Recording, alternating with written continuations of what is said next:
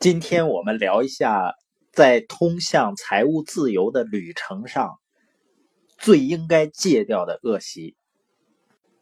我们每个人啊，都有这样或那样的坏习惯，所以叫人无完人，金无足赤。但是在人的坏习惯中呢，总是会有最差的那个恶习存在，是吧？那我们发现呢，阻碍人们。获得更好生活的最差的那个恶习是什么呢？也就是在所有的人，几乎所有的人中，最严重的，也是最应该彻底戒掉的那个恶习，就是抱怨。人为什么会抱怨呢？你比如说，我们每个人啊，都希望自己是有价值的，是吧？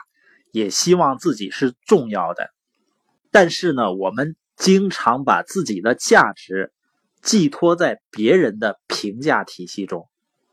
也就是说，我在一个团队或者是在一个单位，我努力了，如果没有得到别人的认可，我感觉那就是白费的。我的成果呢，如果没有被别人接受，那它也就没有价值了。如果是这样的，我们的生活就不得不多出很多的抱怨了。因为你永远控制不了别人的想法，那既然我们能控制的只有我们自己，那就把评价的标准从别人的身上拿回来。就是你做一件事儿，是因为这件事儿应该做、值得做，而且对自己有帮助，不是为了获得别人的认可。那还有的人呢，当他受到不公平的待遇的时候，也会抱怨，可能会有这样的时候啊，就是你非常努力，然后呢，没有人领情，功劳呢却都归了别人，这个时候呢，有点不满也是正常的。但是更好的选择是应该接受这种所谓的不公平，因为说起不公平的待遇啊，估计所有的人都会遇到，只要活到一定岁数呢，估计都会遇到过丢钱包的时候。也就是运气差的时候，但是你也曾经捡过钱包吧？所以人有的时候呢，也会遇到一些自己不太努力却得到了不错结果的经历。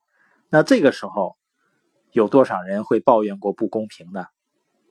所以，我们能够经历所谓的好运，那么也应该试着容纳坏运气的存在，就像婚姻一样。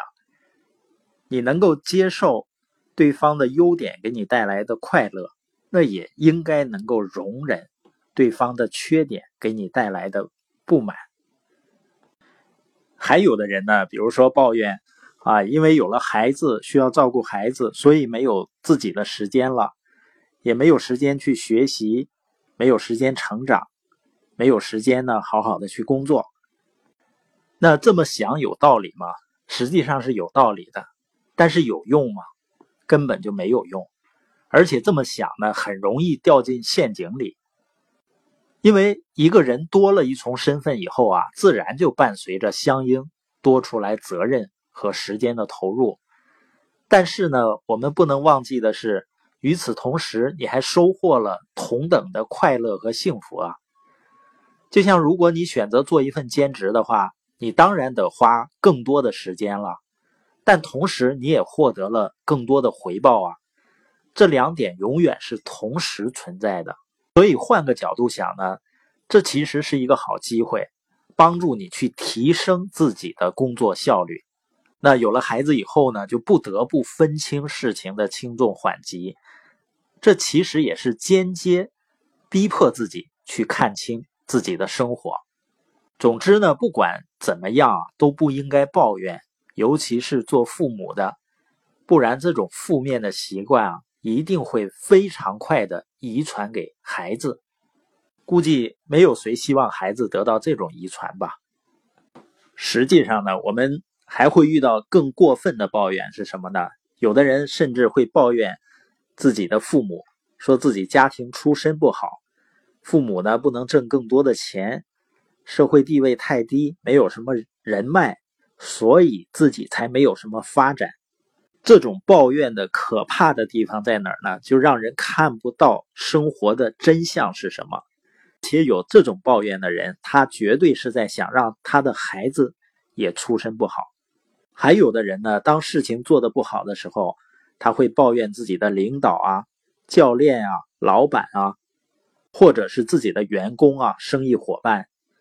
也就是有一些人呢，当一发生问题，当一遇到事情无法解决，他马上就把原因归到自身以外的人或者事情。或者环境上，那这种人呢，肯定会原地踏步、止步不前的，因为他总这么样去归因向外的话，他自己总是无法去提升、去改变自己。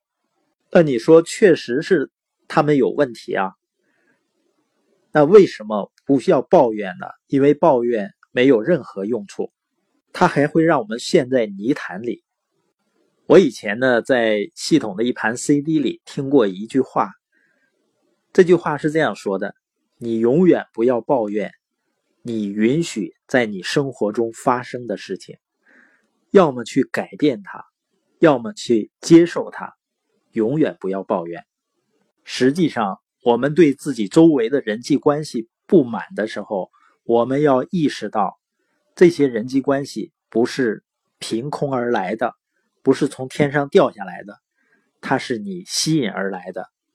我们只有改变自己，提升自己，让自己努力变得足够好，你会发现呢，你的周围的人就会影响，被影响也变得足够好，或者我们能够吸引到足够好的人。我们这节的播音呢，是让我们戒掉抱怨，改变呢从自己开始。